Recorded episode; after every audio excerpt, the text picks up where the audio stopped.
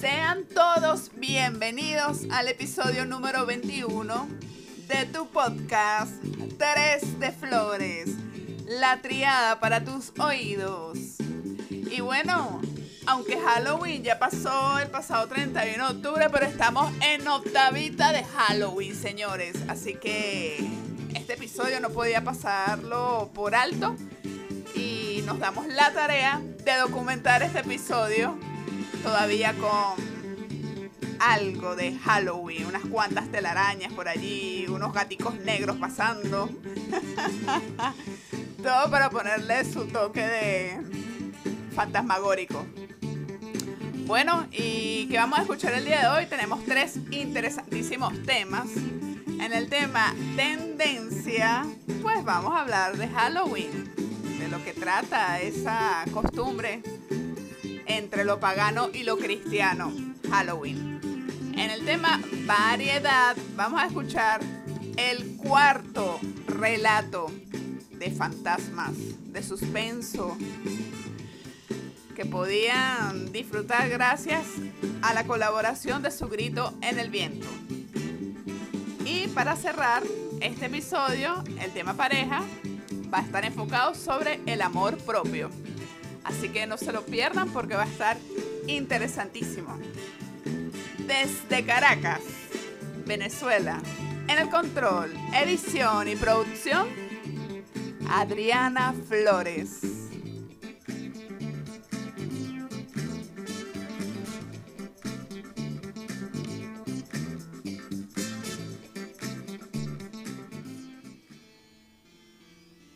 Tema tendencia.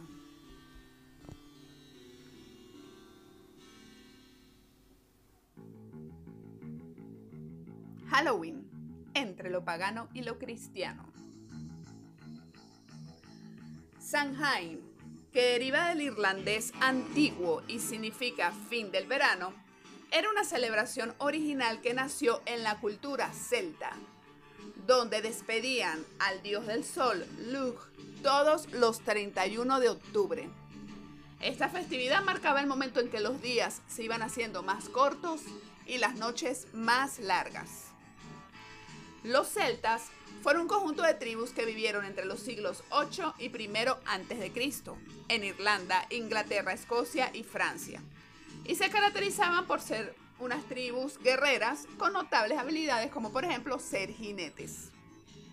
Los celtas, al igual que muchas culturas prehispánicas, creían que en Samhain los espíritus de los difuntos eran libres de vagar por la tierra y regresaban a visitar el mundo de los mortales porque el sol había descendido al reino del inframundo. Pero no solo los espíritus de los difuntos eran libres, también toda clase de entes procedentes de todos los reinos espirituales podían deambular por pueblos y aldeas. En esta celebración de Sanjay se acostumbraba a hacer rituales, la gente usaba disfraces y máscaras, e intercambiaban vestimentas para confundir así a los espíritus chocarreros, a los espíritus malvados e impedir que las ánimas invadieran sus vidas.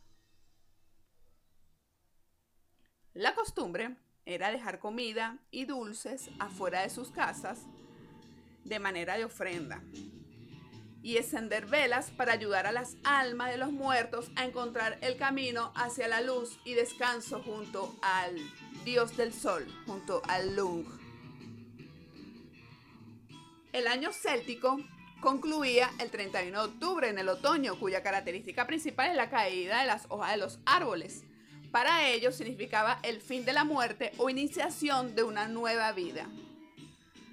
Con el auge del catolicismo, esta fiesta pagana se cristianizó y comenzó a llamarse la Víspera de Todos los Santos. La traducción en inglés es All Hallow Eve. De ahí nació la palabra Halloween. Es así como la festividad en Samhain se transformó para ser llamada en muchos lugares como Halloween y la festividad cristiana del Día de Todos los Santos que se celebran todos los primeros de noviembre a nivel de religión católica. Este día está asociado mucho a los colores naranja, negro, morado y está fuertemente ligado a símbolos como la Jack o Lantern. Una de las leyendas que circulan sitúa el origen del truco trato para este 31 de octubre cuando los espíritus eran libres de transitar por la tierra y donde había uno especialmente temido que deambulaba por las aldeas de casa en casa pidiendo precisamente truco o trato. Ese espíritu recibía el nombre de Jack O'Lantern. Hace muchos años, en la Noche de Brujas, un hombre conocido como Jack el Tacaño tuvo la mala fortuna de encontrarse cara a cara con el mismísimo diablo en una taberna. Jack, como siempre, había bebido durante toda la noche y aún así pudo engañar al diablo ofreciéndole su alma a cambio de un último trago y de que pagara las bebidas. El diablo aceptó y se convirtió en una moneda para pagar al camarero, pero Jack decidió rápidamente quedarse con la moneda, guardándola en su bolsillo junto a una cruz de plata, y así impedir que el diablo se liberara y adoptase de nuevo su forma original, hasta que prometiera no pedir su alma, transcurrido 10 años. El diablo no tuvo más remedio que aceptar, pero luego de estos 10 años se llevó su alma. Condenado a deambular por los caminos, anduvo sin más luz que la de una linterna en su eterno vagar entre los reinos del bien y del mal. Y con el paso del tiempo, Jack el tacaño fue conocido como Jack el de la linterna o Jack o Lantern. La, leyenda cuenta que quien se negara a hacer el pacto con Jack o Lantern sufriría el truco, que consistiría en la maldición de la casa y de sus habitantes, unido a todo tipo de infortunios como enfermedades de la familia, del ganado con peste y hasta quemar la propia vivienda. A los amedrentados habitantes se le ocurrió tallar calabazas con formas terribles y horrendas utilizadas como linternas, iluminadas en su interior con velas para así ahuyentar este malvado espíritu. Con el tiempo, Jack O'Lantern eh, se le dio ese nombre a esta tradición de las calabazas en Estados Unidos.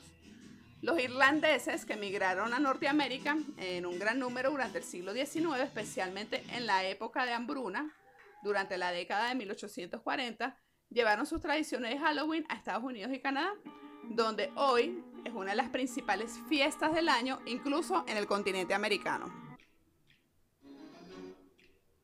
Si existe una nación que festeja Halloween a lo grande, es Estados Unidos. En este territorio la celebración también llamada Noche de Brujas es todo un icono cultural de exportación. Al caer la noche, las calles de las ciudades y pueblos se llenan de niños disfrazados de monstruos y de toda clase de seres fantásticos que salen a las calles para pedir dulces casa por casa. Y en este acto tradicional, los niños mientras recolectan sus dulces, pues piden el tradicional truco o trato. A cambio de, si no me das los dulces, te pinto la, casa. Bueno, acostumbran a regarle algo a las puertas ahí de las casas. Ese es el, el truco. Las casas, los colegios y otros edificios se adornan con todo tipo de objetos alusivos a criaturas sobrenaturales como vampiros, brujas, hombres lobos, muertos vivientes y figuras íconos del cine de terror. No faltan tampoco las imágenes de tumbas, cementerios, arañas, gatos y calabazas. La internacionalización de Halloween se produjo a finales de 1970 y a principios de 1980 gracias al cine y a las series de televisión. Y recuerden, siempre pidan trato, nunca pidan truco. Y para finalizar ya este tema de tendencia, quería de alguna manera compartirles porque hace unos días se publicó en la cuenta oficial de Instagram 3 de Flores la invitación a los oyentes a que nos compartieran su experiencia paranormal para compartirla en este último episodio del mes de octubre. Bueno, ya estamos corriendo en noviembre, pero no importa, estamos en octavita de Halloween. estamos en octavita de Halloween. Y bueno, por aquí me hicieron llegar dos experiencias paranormales.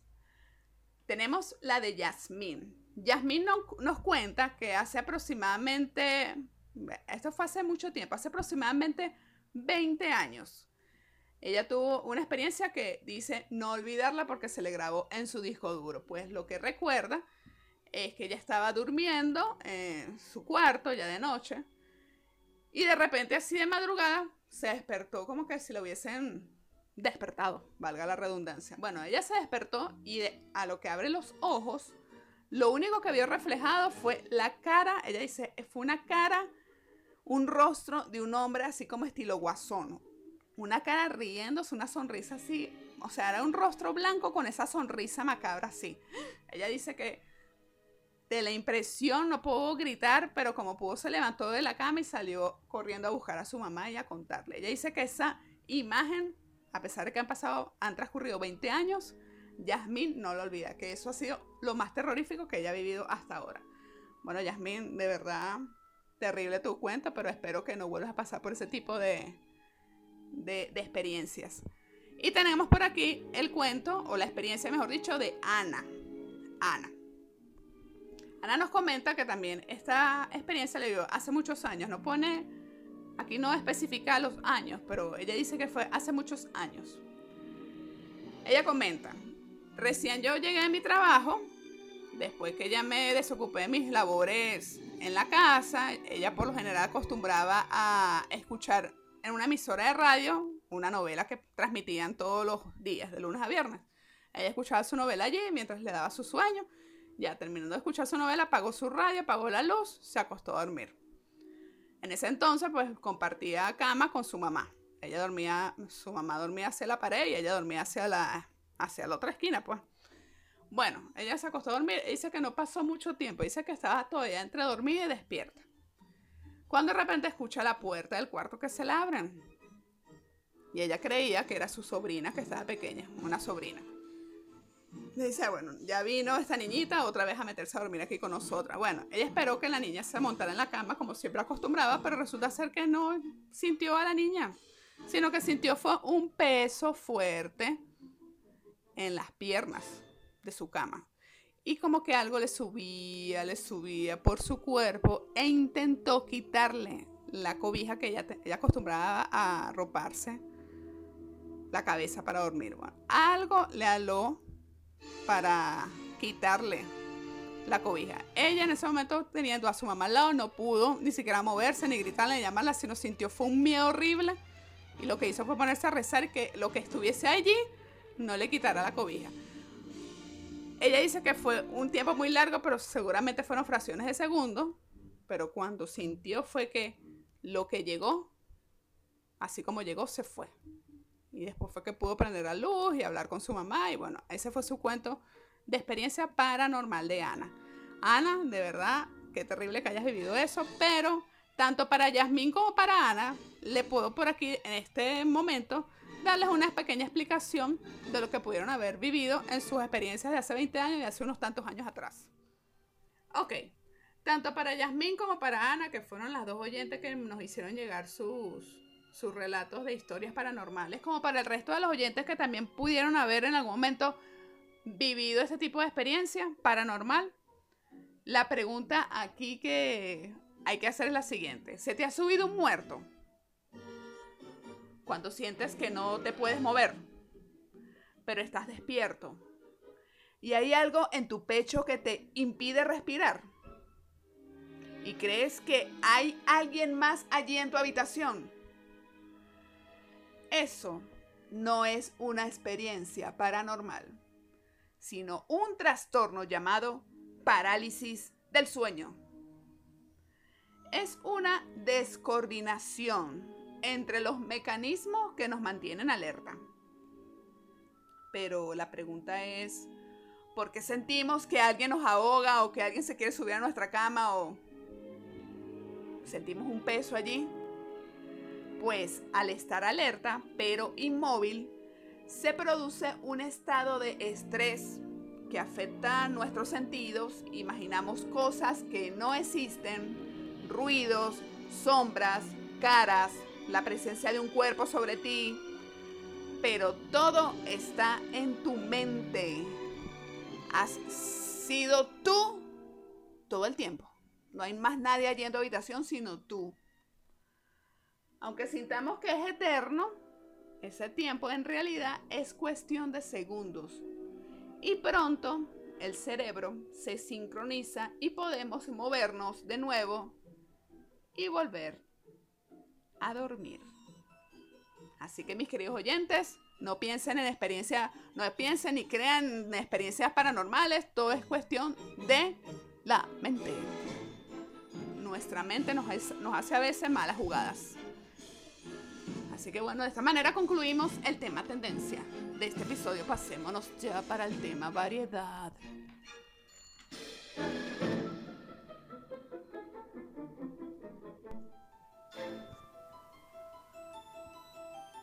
Tema variedad.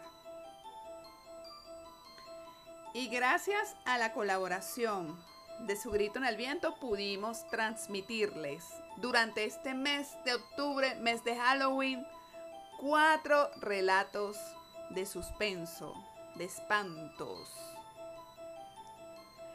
Y en este episodio, en el día de hoy, vamos a escuchar este último relato Vivencia de Sylvester, agente de viajes. A continuación, Tierra.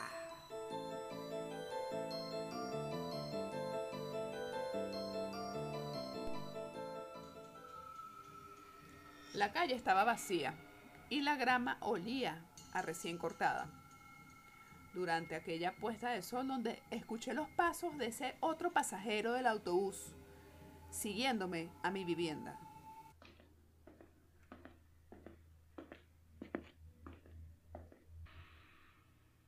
Solo llegué a oír el roce de sus suelas contra el pavimento en el momento que crucé a mi patio delantero. Proseguí a mi entrada, sin pensar mucho al respecto, Luego de una larga jornada laboral, mi concentración solo daba para buscar las llaves de mi blazer y añorar una ducha que purgara la humedad del verano. La puerta principal tiene una ventana glaciada. Reflejada en ella vi al pasajero, a menos de dos metros de mis espaldas. Aturdido ante la sorpresa, di la vuelta para encarar a mi perseguidor y lancé mi chaqueta y maletín al suelo. Debía tener las manos libres en caso de necesitarlas. ¿Quién diablo eres? demandé tratando de ocultar mi susto con una furia comedida. ¿Y qué haces en mi propiedad? Era un cincuentón, más bajo que yo, pero de huesos gruesos. Parecía uno de esos individuos a quien darles un puño destrozarías tus nudillos. Vestía tal cual haría un señor en rumbo al automercado, con un chaleco ligero para resguardarse de un resfriado. Me observó pasmado, sorprendido, y hasta diría que intimidado por mi reacción, pero sin pestañear, jamás cerró sus ojos ni dejó de ver fijamente los míos. Soltó una suave sonrisa. ¿Usted vive acá? Preguntó como si fuera una duda perfectamente aceptable o amistosa. Di un paso al frente, no retrocedió ni dejó de sonreír dócilmente. Lárgate inmediatamente, voy a... El intruso no esperó a que concluyera mi amenaza para darme la espalda e irse, con un sosiego que francamente solo logró irritarme más. Y para colmo, denunciar el incidente a la policía únicamente me aportó saber que no harían nada al respecto más allá de sugerirme que estuviera atento y que contara con ellos si algo similar volvía a ocurrir. Pero todo lo sucedido a partir de aquel atardecer desencadenó hechos que me cambiaron. Fui forzado por ellos a reevaluar mis prioridades y es algo que, por lo cual estaré eternamente agradecido, incluso si no tengo explicación alguna de cómo llegaron a darse. Las cosas continuaron esa noche con un sueño. Estaba de vuelta en la acera, cruzando hacia la entrada de mi hogar. Esta vez no escuché los pasos de mi perseguidor. Y justo cuando introducía las llaves en la cerradura y alcanzaba a percibir el reflejo de aquel pequeño hombre a mis espaldas, Un empujón sobrehumano estrelló mi cabeza contra el vidrio glaciado de la puerta. E incontables incisiones perforaron mi piel. Anonadado, colapsé boca abajo al suelo, contra el cual un pesado botín me aplastaba. Escuché entonces cómo mi homicida recogió un fragmento del vidrio e inmediatamente lo utilizó para apuñalarme la espalda. Una y otra vez. Mi interior ardía por la inmundicia de mis riñones, entremezclada con mi sangre.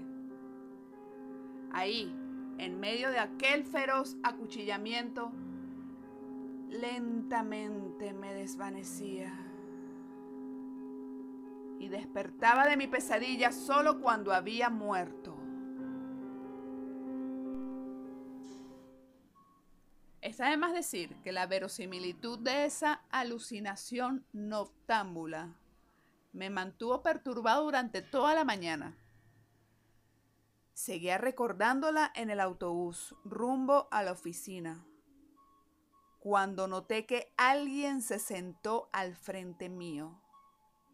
Era el mismo hombre, viéndome como quien encontró a un entrañable colega. Yo le ignoré, por supuesto.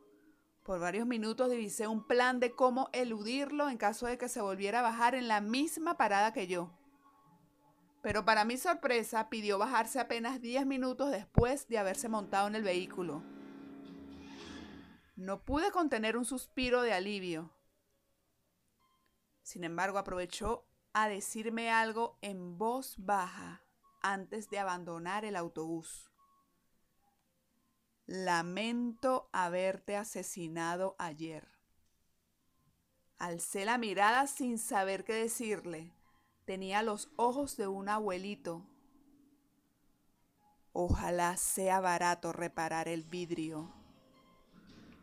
Con ese deseo se largó mas nunca volví a verlo o a saber de él. Sus últimas declaraciones mancharon muchos de mis días. No hace falta decirlo, pero amerita mayor importancia examinar cómo alteró mis noches. En esa misma fecha, mi sueño me trasladó de nuevo al porche de mi casa donde yacía perforado, ensangrentado, inmóvil, muerto. Inmediatamente contemplé también cómo la policía me empacaba dentro de un saco negro para llevarme a la morgue. Escuché los llantos de mi novia.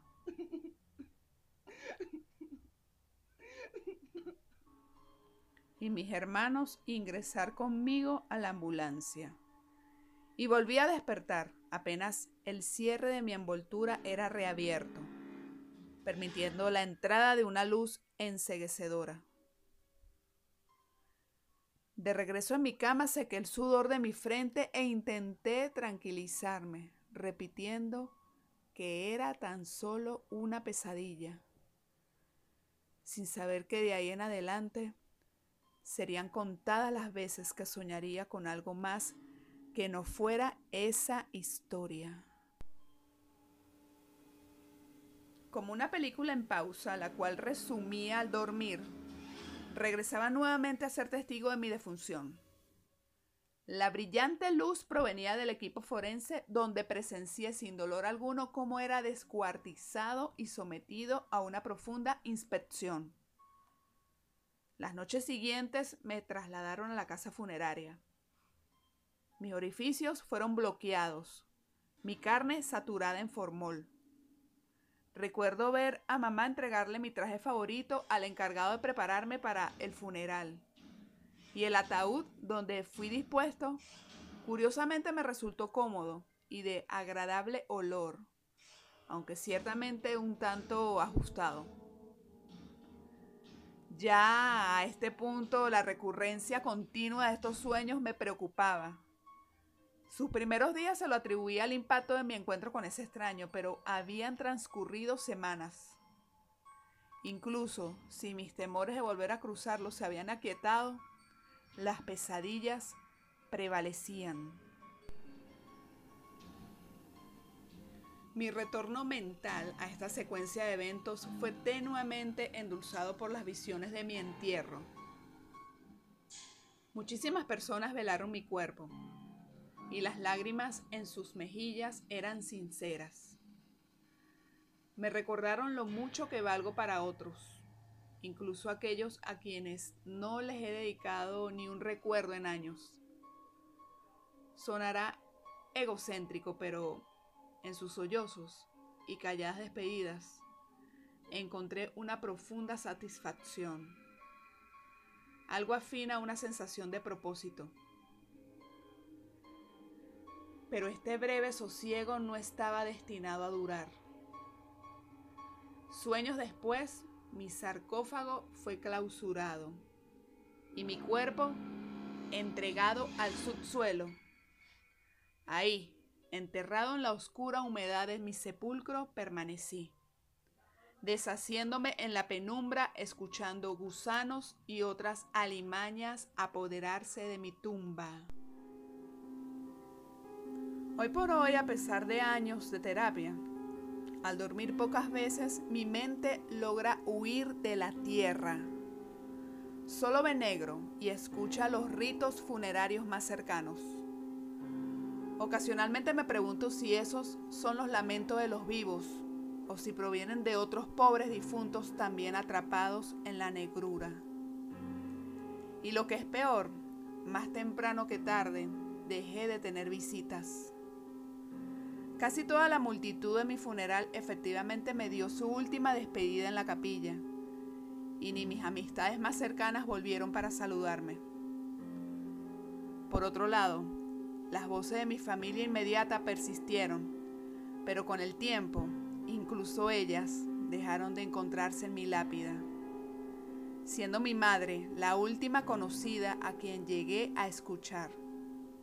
Y luego de ella nada, silencio, ornamentado por el ruido ajeno de pasos indefinidos o de alguna eventual llovizna.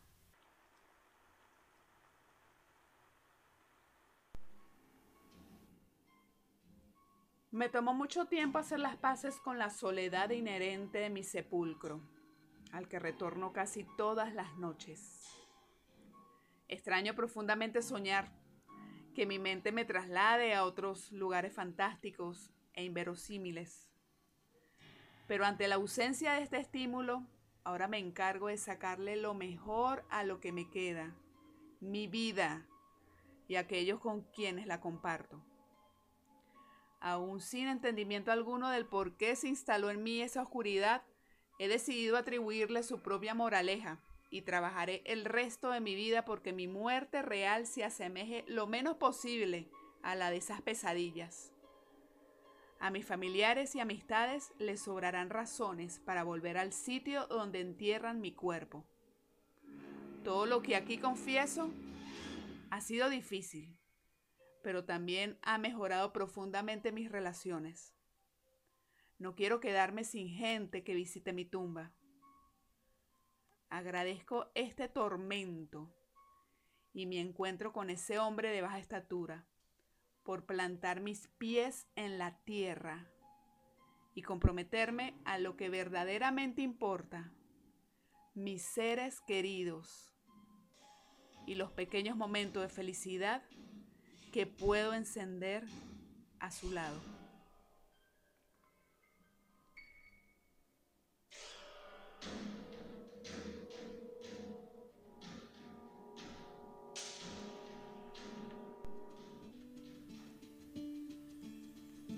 Tema parejas. Solo hay un amor que es para siempre y es el amor propio. Lo que piensan los demás de ti es su historia, no la tuya. Empieza a darle valor a tus propias opiniones y a sentir orgullo por lo que haces. Disfrutar de tu trabajo y de las pequeñas cosas que haces cada día. El amor propio es un ingrediente muy importante para gozar de bienestar psicológico y consiste en la aceptación de los sentimientos que tenemos por nosotros mismos, hacia nuestro físico, nuestra personalidad, hacia nuestro carácter, actitudes y comportamientos.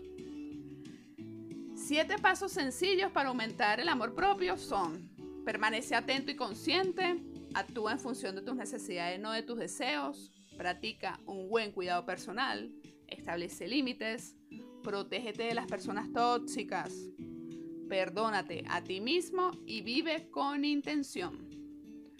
Un ejemplo claro de cómo impacta el amor propio en nuestras vidas es el siguiente. Una persona que se quiere a sí misma proyecta una imagen de confianza y seguridad hacia las demás personas. Una persona que cree en sí misma sabe quién es y lo que quiere y por lo tanto va a actuar en base a ello. Las personas que las rodean son generalmente un reflejo de ellos. La falta de amor propio consiste en asumir una gran cantidad de riesgos como inseguridad, soledad, miedo, enfado, vergüenza o culpa, haciendo de la existencia algo terrible, es decir, no conocerte, ni aceptarte, ni respetarte, ocasiona que vivas con una total incomodidad y que no disfrutes de la vida. Por eso recuerda estas palabras por aquí que te comparto de Charles Chaplin, cada vez que necesites potenciar tu amor propio. Cuando me amé de verdad, comencé a librarme de todo lo que no fuese saludable, personas, situaciones y cualquier cosa que me empujara hacia abajo. De inicio mi razón llamó a esa actitud egoísmo. Hoy en día se llama amor propio. Solo de esa manera generarás relaciones saludables a través de las cuales lograrás ser una persona que ama de verdad y que es amada sin dependencias. El amor propio nos da esa sensación de capacidad. Evita que nos rindamos fácilmente. Disminuye el miedo al ridículo y la necesidad de aprobación por parte de terceros. Reduce, por lo tanto, la ansiedad, la tristeza y la depresión. Señales que te indican que estás enamorado de ti, que tienes ese amor propio activadísimo al mil por ciento. Tienes criterio, Eres una persona positiva. Tienes un buen concepto de ti mismo. Estás con tu pareja porque lo deseas, mas no por necesidad. Practicas actividades que le dan bienestar a tu cuerpo. Te autoelogias. Tienes tiempo para tus obligaciones y para hacer lo que te gusta. Por aquí también te dejo cinco consejos para aumentar el amor propio. Aprende a valorarte. Es importante tomar conciencia del valor que tú tienes como persona. Siente, vive, expresa tus emociones. Deja de compararte con los demás. Cada quien es cada quien. Ámate, ámate, pero sobre todo toma tiempo para ti. No es fácil aprender a amarse. De hecho, se suele comenzar a hacerlo cuando vivimos o pasamos por esas situaciones de total vulnerabilidad donde nos hieren a profundidad. Cuando uno pasa por esas dificultades, pues tiende a ser a sentirse lastimado, a sentir lástima por uno mismo. Esto sin duda hace que te resignes y pienses que no puedes hacer nada para arreglar la situación, pero sí se puede, todo se puede si dejas de lamentarte y empiezas a buscar soluciones, es probable que encuentres una oportunidad de hacerle frente a lo que viene. Y esto te va a ayudar a sentirte más eficaz y por lo tanto más satisfecho contigo mismo y a exigirte más para ser feliz, mirando siempre en cuatro direcciones. Hacia adelante para saber a dónde te diriges. Detrás para recordar de dónde vienes debajo para no pisar a nadie y a los costados para saber quién te acompaña y quién realmente te cuida. Cada día que pasa es una oportunidad única para aprender a quererte más y mejor. Y para finalizar este tema de parejas de este episodio del día de hoy, les voy a compartir la opinión de la life coach Evelyn. Y dice lo siguiente. Sé que me estoy amando cuando hago lo que me prometí así no tenga ganas. Me cumplo así no tenga energías. Me espabilo y me animo para seguir. El amor por ti te levanta y te anima. Hay días que no puedes, pero siendo amable contigo puedes permitirle hacerlo más tarde, más despacio, más lento para hacerlo igualmente. Siempre habrá ganas de sabotearse, flojera, pensamientos negativos o simplemente desgano. Cúmplete igual y verás lo bien que se siente amarse. Tropezar con la piedra se vale, encariñarse con la piedra no. Sé que me estoy amando cuando dejo de juzgarme, criticarme y regañarme. Aprendí a tratarme como lo hago con las personas que más amo porque yo soy una de ellas. La pueden conseguir en su cuenta oficial de Instagram, arroba por mis tacones.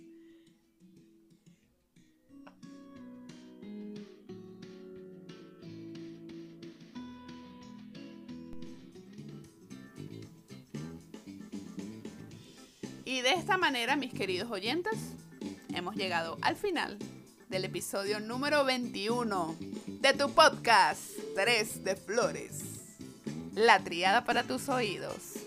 Y no me puedo despedir sin agradecer, porque una de las virtudes de estar vivos es agradecer. Y agradecerles a cada uno de ustedes por estar allí semana a semana escuchándome a través de su canal de preferencia, YouTube, Spotify, Google Podcast. Pero lo importante es que continúas allí y eso a mí me impulsa a, a seguir, a seguir con ustedes de este lado documentando temas de los mismos que me hacen llegar a través de la cuenta en Instagram 3D Flores, con sus sugerencias, con sus opiniones. Todo eso para mí, como se los he dicho, vale oro y es lo que me ayuda a mí a ir mejorando cada episodio. De verdad agradecida con cada uno de ustedes. Y bueno, de este lado continuaré y espero no fallarles, sino al contrario, ir haciendo mejor y mejor cada episodio. De verdad les agradezco muchísimo y bueno, nos escuchamos Dios mediante la próxima semana en un nuevo episodio con nuevos temas y vamos a ver qué nos depara este mes de noviembre. Ya vienen las gaitas, ya viene diciembre. Ya aquí comenzó Pacheco. Acá en Caricuao ya están las temperaturas bajando y es un rico frío que hacen las mañanas. Así que abrigarse muy bien, continuar con las medidas de bioseguridad ante el COVID-19, porque si te cuidas tú, nos cuidamos todos. Y bueno, les dejo por aquí esta rica musiquita. Me encanta esta música para iniciar el episodio y para terminar los dejo por hoy, nada más por hoy, porque regreso con todos ustedes la próxima semana. Saludos les manda Altagracia, ella tuvo que retornar a su país natal por cuestiones laborales, pero en algún momento la volveremos a tener por acá otra vez en el estudio con nosotros. Así que encantada de haber estado conmigo, acompañándome y disfrutando de cada episodio con ustedes. Un abrazo, se les quiere, chao chao.